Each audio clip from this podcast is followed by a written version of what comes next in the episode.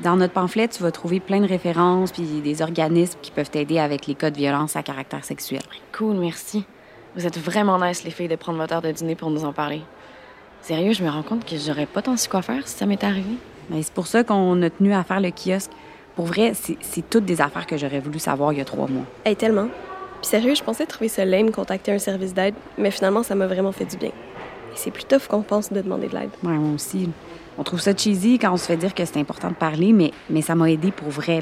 C'est con, mais de me rendre compte à quel point j'étais pas la seule à avoir vécu ça. là, ça m'a fait du bien. Ouais, comme si ça m'aidait à comprendre que c'était pas de ma faute. Tellement. Ben là, c'est clair que c'est pas votre faute. Ouais, je sais, mais en même temps, je peux pas m'empêcher de me dire que si j'avais fait quelque chose de différent, peut-être que ce serait pas arrivé. Un genre de culpabilité. Mais c'est terrible de penser ça pareil. Puis il y aura encore du monde qui va vouloir dire que c'est la faute des victimes avant les agresseurs. Ouais, mais pour vrai, je trouve ça empowering d'en parler, justement. Genre, je veux que les gens prennent conscience que leur geste peut vraiment mindfuck quelqu'un. Mais hein. Salut, ici Catherine Brunet. Et Pierre-Luc Funk, ensemble, on anime le balado Contact, une étape à la fois, pour en apprendre plus sur le processus de plainte en cas de violence à caractère sexuel chez les ados. Parce que oui, nous aussi, on a déjà été des ados, puis on va se le dire, même adulte, c'est pas toujours évident les relations, puis c'est normal de se poser des questions quand on vit une situation troublante. On va essayer de démêler tout ça, une étape à la fois. Aujourd'hui à Contact, on se demande c'est quoi les ressources d'aide et d'accompagnement pour les victimes? Et comment on fait pour se reconstruire?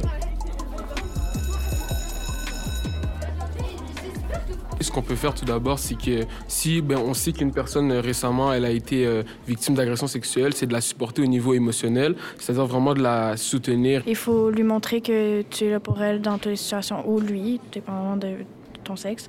Juste de vraiment, supporter, comprendre et aussi donner comme des options de qu'est-ce qu'ils peuvent faire s'ils savent pas quoi faire. Vraiment comme euh, donner euh, plus de ressources, de numéro de téléphone. Euh, il faut que peu importe qui, que, face à cette personne, que peu importe qu'est-ce qui se passe dans ses démarches, que ce soit que ça se rende loin ou pas, que tu la soutiennes le plus que tu peux. C'est sûr que ça peut être difficile par moment. Je pars du principe que les décisions que tu prends pour toi, c'est les meilleures que tu prends, puis que c'est pas une personne de prendre une décision pour toi parce que justement, euh, c'est ta vie, ça te concerne. Par contre, euh, moi, je trouve que c'est très important d'inciter à dénoncer. Si la personne veut pas, à, à ce moment-là, il faut respecter la décision de la personne. De garder en tête que la personne qui s'est fait agresser, c'est une personne à part entière et c'est pas juste quelqu'un qui s'est fait agresser sexuellement. Parlant d'accompagnement, on est super bien accompagné aujourd'hui avec deux spécialistes, la sexologue Sarah Tessier du Centre d'aide aux victimes d'actes criminels de Laval et Marie-Ève Lamoureux d'Equijustice. Euh, on entend beaucoup parler de l'acronyme CAVAC depuis le début de, de- de ce podcast. Et en fait, c'est quoi que ça veut dire exactement CAVAC? CAVAC, ça veut dire euh, Centre d'aide aux victimes d'actes criminels. Donc, c'est euh, des services d'aide pour toute victime de tout acte criminel. OK. Donc la CAVAC est là pour euh, c'est on appelle, on y va, comment ça fonctionne la CAVAC? Oui, ben c'est une bonne question. Il y a plusieurs portes d'entrée, en fait. Euh, nous, on va beaucoup vers les personnes victimes. Donc, si, par exemple, je vais porter plainte à la police, ben, je vais avoir un appel du CAVAC. Euh, fait que ça peut être une porte d'entrée, mais euh, les gens peuvent nous appeler directement ou nous écrire par courriel. Puis à ce moment-là, on va les recontacter là, dès qu'on a une communication de leur part. Puis en fait, tu sais, les services qu'on offre, c'est très variant, dépendamment de ce que la personne a besoin. Donc, euh, si une personne arrive et est en questionnement à savoir est-ce que je veux porter plainte ou pas, ben on va, on va l'aider à prendre sa décision. On va jamais encourager quelqu'un à porter plainte ou à ne pas le faire. Euh, donc, on va vraiment prendre le temps avec la personne de voir euh, ce qui est la meilleure décision pour elle. Mais, tu sais, nos services, c'est vraiment des services d'aide psychosociale et des services d'accompagnement judiciaire aussi. Est-ce que ce serait même euh, en tant qu'allié, si je suis témoin d'une agression, est-ce que d'appeler la CAVAC pour justement leur demander quoi faire ou de rentrer en contact avec la personne que je pense qui a été victime serait une bonne solution? Hey, merci, c'est parce que je, je pensais pas dire ça, puis c'est- tellement important. Oui, on a Oui, des bon. services Ah. aux proches et aux témoins Parce que souvent, on se demande comment être un bon allié, puis justement, d'appeler ce genre d'organisme-là, je pense que j'ai été témoin de quelque chose de pas correct. Vous allez justement les éclairer là-dessus. Là. Mais oui, puis on rencontre, euh, ça peut être les amis, les parents, euh, n'importe quel proche de l'entourage de la personne qui a besoin, on va les rencontrer, là, tout à fait. Ah, c'est super. Puis on est aussi avec, euh, avec Marie-Ève Lamoureux, qui est directrice des services de justice pénale pour mineurs et médiation citoyenne chez Equijustice. C'est quoi Équijustice? Qu'est-ce que ça mange en hiver? Bonne question. En fait, Équijustice, c'est un des organismes de justice réparatrice qu'il y a au Québec. Donc, Équijustice couvre une bonne partie du Québec. Il y a d'autres organismes aussi qui font un travail exactement similaire qui s'appelle les organismes de justice alternative. Donc, un ou l'autre, ce sont des organismes de justice réparatrice. C'est quoi euh, la justice réparatrice? Quelle bonne question. en fait, justice réparatrice, c'est une façon de rendre la justice directement aux personnes qui ont été victimes et aux personnes qui ont été contrevenants dans les histoires, par exemple, de violences sexuelles. Fait que ça va, on va prendre le temps... C'est de régler le problème avec les deux, euh, les deux personnes concernées. Exactement. C'est demander le point de vue de chacune des personnes. La justice réparatrice, c'est de demander le point de vue de la personne victime. Puis si elle souhaite pas s'impliquer euh, par exemple, en donnant son point de vue, en disant ce qui s'est passé, en disant j'aimerais se rencontrer l'adolescent contrevenant, ben dans le fond, l'intervention va s'arrêter là pour elle. Euh, la justice réparatrice peut lui permettre de récupérer des sous, de poser des questions, d'être en contact avec euh, l'adolescent, de dire ce qui s'est passé, ses conséquences. Donc, ça peut être. La justice réparatrice prévoit qu'on lui parle, puis que c'est elle qui va nous donner son avis. Est-ce qu'elle veut s'impliquer ou pas s'impliquer dans le reste des procédures ou dans l'histoire qui la concerne? Il y a souvent un cliché qui existe quand on, parle d'agression sexuelle, c'est que dès qu'on est victime d'une agression sexuelle, on devrait commencer les, processus pour porter plainte, puis que ça, ça, se fait dans la minute même où l'agression a été finie. Je pense que la, la réalité, c'est pas comme ça que ça fonctionne. Ça peut prendre du temps avant de réaliser qu'on a été victime.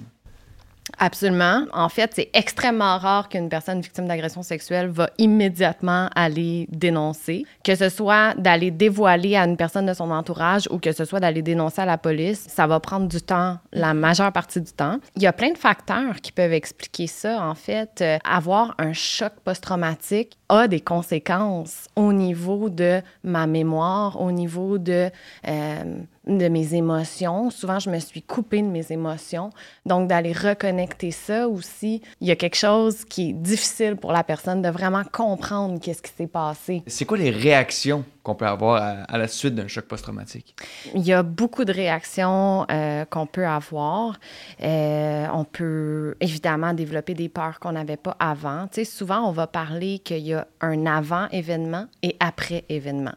Euh, fait qu'il y a quelque chose qui s'est passé, là, puis il y a vraiment un après. Donc, on peut euh, évidemment avoir développé toutes sortes de peurs, comme par exemple, c'est rendu que j'ai peur de sortir de chez moi, mm. euh, j'ai peur des hommes, bon, tu sais, différentes peurs que j'avais pas avant je me mets à avoir peur d'avoir des introductions dans ma maison, des choses comme ça. Fait que, bon, il y a des choses qu'on peut mettre en place pour aider à diminuer ça. Mais, euh, tu sais, les réactions, c'est ça. Il y a vraiment plein de réactions possibles. Je peux vivre de la dissociation. Je me sens complètement déconnectée. Euh, la dissociation, c'est comme, tu as l'impression que tu n'es plus dans ton corps, hein, c'est ça? Oui, exactement. Ah, tu ressens plus. Tu, tu mm-hmm. ressens plus grand-chose. Donc, J'imagine que ça, c'est un, un, système de défense du corps pour se protéger. Absolument. Puis souvent, ça va faire peur aux gens, mais en fait, c'est tout à fait normal. Puis c'est mhm. même le signe que mon corps fonctionne bien. Donc, souvent, nous, on va normaliser beaucoup avec les gens. Tu peux te dire, genre, mon Dieu, je suis brisé de rien ressentir? Puis en fait, non, ton corps réagit de façon normale à, un choc post-traumatique. Tout à fait, c'est ça, c'est tout à fait normal. Mais est-ce que tu peux guérir d'un choc post-traumatique? Genre, est-ce qu'un jour, tu peux redevenir moins, justement, en hypervigilance ou en euh, Complètement.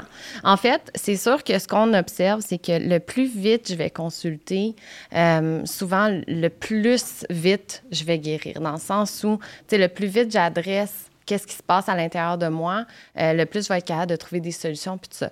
Mais moi, je dis tout le temps, il n'est jamais trop tard. Je rencontre mhm. des gens que ça fait 40 ans. Tout est du cas par cas aussi. C'est ça. Il n'est jamais trop tard. Puis oui, c'est complètement possible de, de guérir d'un choc post-traumatique. Mais tu as dit 40 ans, il y a des gens que ça peut, ça peut durer dans le temps, un choc post-traumatique aussi, quand même. Ah oui, tout à fait. Puis il y a plein d'éléments déclencheurs, en fait, qui peuvent nous faire raviver notre choc post-traumatique. Donc, une odeur, par exemple, que j'ai enregistrée comme étant un danger parce que j'ai senti cette odeur-là au moment du crime. Hmm. Donc, comme un parfum ou quelque chose comme ça? Ben oui, un parfum, ça peut être, là, je donne l'exemple d'une odeur, ça peut être une image, euh, ça peut être euh, un endroit, un lieu. De la musique, j'imagine. De la musique, n'importe quoi que j'ai enregistré euh, pendant l'agression, puis que là, à, ce moment-là, je me retrouve en contact avec cet élément déclencheur-là, puis boum, ça ravive tous euh, mes symptômes là, qui, étaient, euh, qui étaient plus camouflés.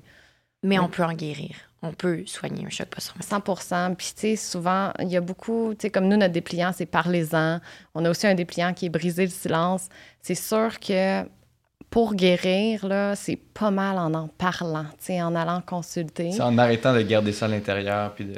Mais c'est ça, chez Equijustice, vous mettez les gens en relation, justement, euh, à la demande des victimes, c'est ça? Les, gens viennent vous voir puis disent, moi, je veux parler ou je veux euh, recevoir une lettre ou je veux communiquer avec mon agresseur. Oui, exactement comme le CAVAC, on peut être à l'intérieur des systèmes judiciaires quand c'est approprié. Les jeunes vont se rendre à nous, là, que ce soit la victime ou, l'agresseur, et que ce soit en dehors des systèmes judiciaires aussi. On va recevoir les demandes. Fait que, les, que ce soit le jeune, que ce soit ses parents, les gens peuvent appeler pour dire, ben, j'ai vécu quelque chose, je pense que j'aimerais y réfléchir, peut être accompagné pour parler avec l'autre, écrire à l'autre. Euh. Donc, on présuppose pas que quand des gens vont communiquer, ils soient en face à face dans une même pièce sans personne. Le médiateur va toujours être là dans mm-hmm. l'accompagnement individuel prêt avant pour identifier c'est quoi la meilleure façon de communiquer ensemble. Puis pourquoi ça peut faire du bien à la victime de parler avec son agresseur? Ben, en fait, il y a souvent des questions qui, sont dans la tête des personnes. Mm. On disait, bon, est-ce que j'aurais pu faire quelque chose de différent, par exemple, que la personne victime peut porter, ou tes parents ont-tu réagi? Qu'est-ce qu'ils ont fait? As-tu été en punition? Euh, qu'est-ce que tu aurais pu faire euh, de différent? Écoute-moi, j'ai vécu des, affaires que tu mérites d'entendre. Tu le sais pas, toi. Comment je me suis sentie à ce moment-là. Exact. Comment je me suis sentie. Puis, euh, puis parfois, c'est ça, c'est des questions. Des questions qui restent, des questions qui tournent.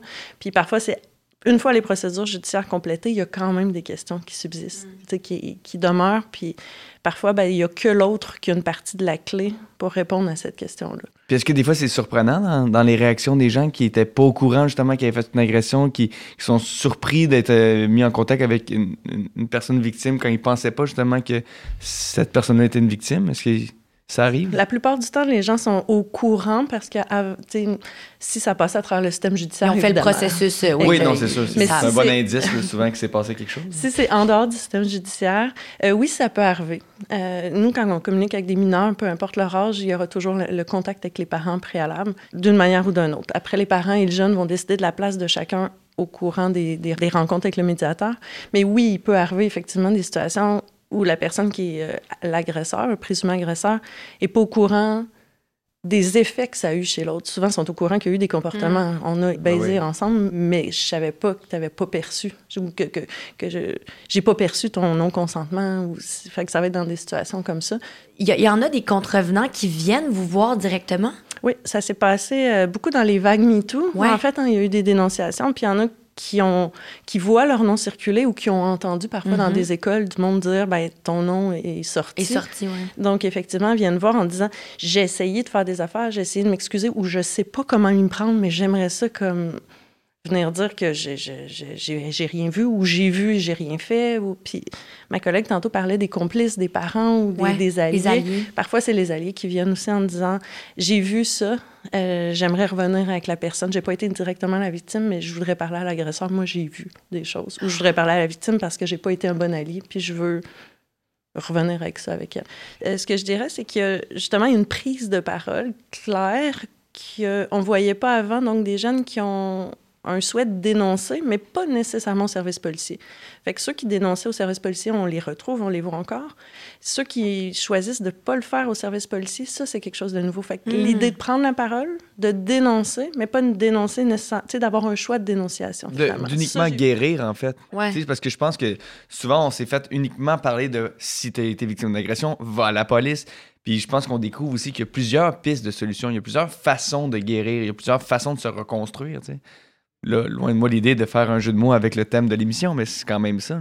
on a beaucoup parlé du pendant, du avant, mais c'est quoi l'accompagnement qui est fait dans le après? Euh, souvent, nous, ce qu'on va faire, c'est un bilan après. Fait qu'on regarde avec la personne, tu sais, par exemple, si le processus judiciaire est terminé, euh, est-ce que, tu sais, on demande à la personne, est-ce que tu aimerais ça faire un bilan dans deux semaines, dans un mois?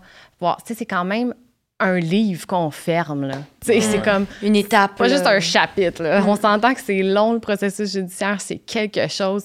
Fait que là, c'est comme, on a terminé d'écrire un livre. Là. On peut-tu parler de, OK, c'est quoi le après, puis comment, comment on tu te sens? Comment ça te, comment as vécu ça? Est-ce que tu es bien maintenant?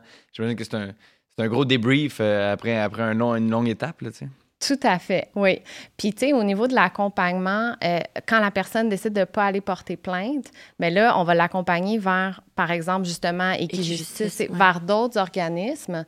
Puis là, à partir de là, ben nous, on reste en backup. Mais d'ailleurs, chez Equijustice, parce qu'on on parlait du après, Euh, est-ce qu'il y a un maximum de temps ou est-ce qu'il y a des gens qui peuvent revenir après 10, 20 ans, pas vouloir porter plainte toujours après 10, 20 ans, mais de venir chez Equijustice pour obtenir réparation quand même? Quand il y a eu des plaintes de déposer, là, c'est les, systèmes judiciaires qui nous donnent des délais. Par contre, quand les gens, effectivement, ont, ont, choisi de ne pas porter plainte ou c'est après les procédures, non, il n'y a pas de temps. Puis je dirais que, tu sais, on a fait un lien tantôt avec la vague MeToo. Mm euh, oui, il y a des jeunes de plus qui appellent, mais aussi, effectivement, des gens qui ont vécu des abus dans l'enfance qui, là, lèvent le flag puis disent, ben je voudrais parler à mon père, mon, mon oncle, mon cousin. Euh, pour revenir sur ce qui s'est passé quand on était jeune. Ah euh, il y a plusieurs personnes qui appellent puis qui disent ben, J'ai été victime de mon père dans la jeunesse, je voudrais savoir si ma mère le savait. Puis pour arriver à avoir des conversations comme ça, il y en a plusieurs que la justice réparatrice est un, petit peu plus connue. Fait que les gens savent qu'ils peuvent être accompagnés pour faire cette démarche-là. Si on va chercher de la justice réparatrice, si on, affronte ou on confronte euh, notre agresseur, si on, on écrit une lettre, est-ce qu'après c'est fini, euh, on n'en parle plus, euh, merci, bonsoir ou quoi? Non, il y a des personnes qui souhaitent ça, puis des fois mm-hmm. ça l'arrive. Effectivement, c'est une des clés pour après se libérer d'une de la relation avec l'agresseur ou de la relation avec l'événement. on parlait des odeurs ou des, des, gestes. Parfois, de venir confronter, ça, permet effectivement d'avoir une image, de la mettre dans une boîte puis de partir à autre chose. Mais la justice réparatrice, ce n'est pas qu'une magie. En fait, c'est pas de la magie. C'est pour venir chercher des choses qui nous permettent d'avancer, euh, qui nous permettent parfois de dénouer des, des, éléments qui nous permettent, par exemple, d'en reparler avec d'autres personnes après ou de, de passer par-dessus euh, des traumas. Euh, par contre, c'est pas parce que tu vas en justice réparatrice que tout est guéri. c'est quelque chose que tu espères. Mais c'est pas, pas de la magie. C'est ni magique. Les gens vont pas en justice réparatrice pour aller non plus chercher le pardon, pour chaque, là, on va revenir toujours à chaque démarche est unique. Mm-hmm. ben, dans le fond, l'accompagnement, ça va être qu'est-ce que le médiateur va se centrer vraiment de manière spécifique. C'est quoi les attentes de la personne victime? C'est quoi les attentes de la personne contrevenante? Puis est-ce est que ça peut coïncider sans faire mal, sans faire plus mal? Parce que venir chercher une réponse, ça peut faire mal. Mais parfois, on s'arrime avec les gens autour, avec le CAVAC, tout ça, pour une fois que j'ai la réponse, comment je vais faire pour intégrer cette réponse-là dans la suite de mes démarches? J'imagine que vous vivez des beaux moments aussi. Ben, en tout cas, je sais pas. je me dis, des fois, quand il y a une communication, puis quand il y a un, justement un je m'excuse, ou tu sais, je, dis je m'excuse, je sais pas si ça, c'est des choses qui se disent, mais euh, ça, ça doit donner lieu à des moments quand même. Oui, il y a des moments qui sont importants quand mm-hmm. j'attends quelque chose de l'autre, puis je l'obtiens puis que ça me fait du bien de l'obtenir. Effectivement, parfois, ça peut être des « je m'excuse », parfois, ça peut être des « t'avais rien à voir, tu n'es pas mm. responsable de ce qui s'est passé euh, d'assumer d'assumer le, le fait faute. exactement assumer la faute ou faire quelque chose qu'est-ce que je peux faire pour toi? Déjà juste cette attention là parfois ça peut faire du bien en disant ok je pensais que tu étais devenu un monstre tu es encore quelqu'un qui a des sentiments j'ai eu raison de t'avoir que tu étais dans mhm. ma vie, tu étais mon ami ou mon amoureux. Bon, c'est ouais, inacceptable ce que tu as fait. De, de, m'être attaché à cette personne-là. Exact. Et là, c'est une question qui va peut-être euh, paraître immense à répondre, mais la fameuse question, est-ce qu'on peut donc se reconstruire? Oui, complètement. Nous, on voit les gens grandir dans l'adversité. On les voit, euh, nous, on appelle ça la croissance post-traumatique. Euh, c'est un grand privilège, puis c'est incroyable ce qu'on peut voir euh, dans nos suivis. On est vraiment privilégiés. Fait que la, réponse, c'est oui. Moi, j'y crois à 100 oui, mais je suis pleinement d'accord. Autant pour la personne qui a été victime que pour la personne qui était le contrevenant aussi. Euh, parce qu'avoir affronté, avoir dit, avoir répondu à des questions, avoir fait du bien à celle à qui on a fait du mal, mm-hmm. ça fait du bien. Parfois, la justice réparatrice ne permet pas cet élément-là, mais elle peut exister. C'est-à-dire, la conversation avec la victime ne peut pas avoir lieu, mais la personne qui était contrevenante est consciente des impacts que ça a eu et veut faire quelque chose de ça. Et c'est là qu'on voit apparaître des jeunes qui vont faire des travaux communautaires, par exemple. Donc, ils, vont, ils font vraiment un sens entre ce qu'ils ont fait et ce qu'ils vont aller faire, c'est-à-dire une contribution sociale dans la société, dans des organismes qui vont apprécier leur travail. Fait ça aussi, c'est de la justice réparatrice. Et ça aussi, ça peut permettre à un jeune de se reconstruire. J'ai mal fait, mais je suis capable de faire des choses bien aussi pour contribuer à, ma société, finalement. Ben, je, trouve ça vraiment merveilleux de voir toutes les pistes de guérison, puis à quel point, euh, les, si tu as été victime de quelque chose, il y a moyen d'être accompagné, puis de, façon sensible, de façon respectueuse. de tellement de façons différentes aussi. Exact. Fait que je voulais vous remercier pour ça, puis euh, ce fut euh, super agréable de, discuter avec vous. Merci, mesdames. Merci. Ce balado a été produit par les Centres de justice de proximité et Roméo grâce à l'appui financier de Justice Québec.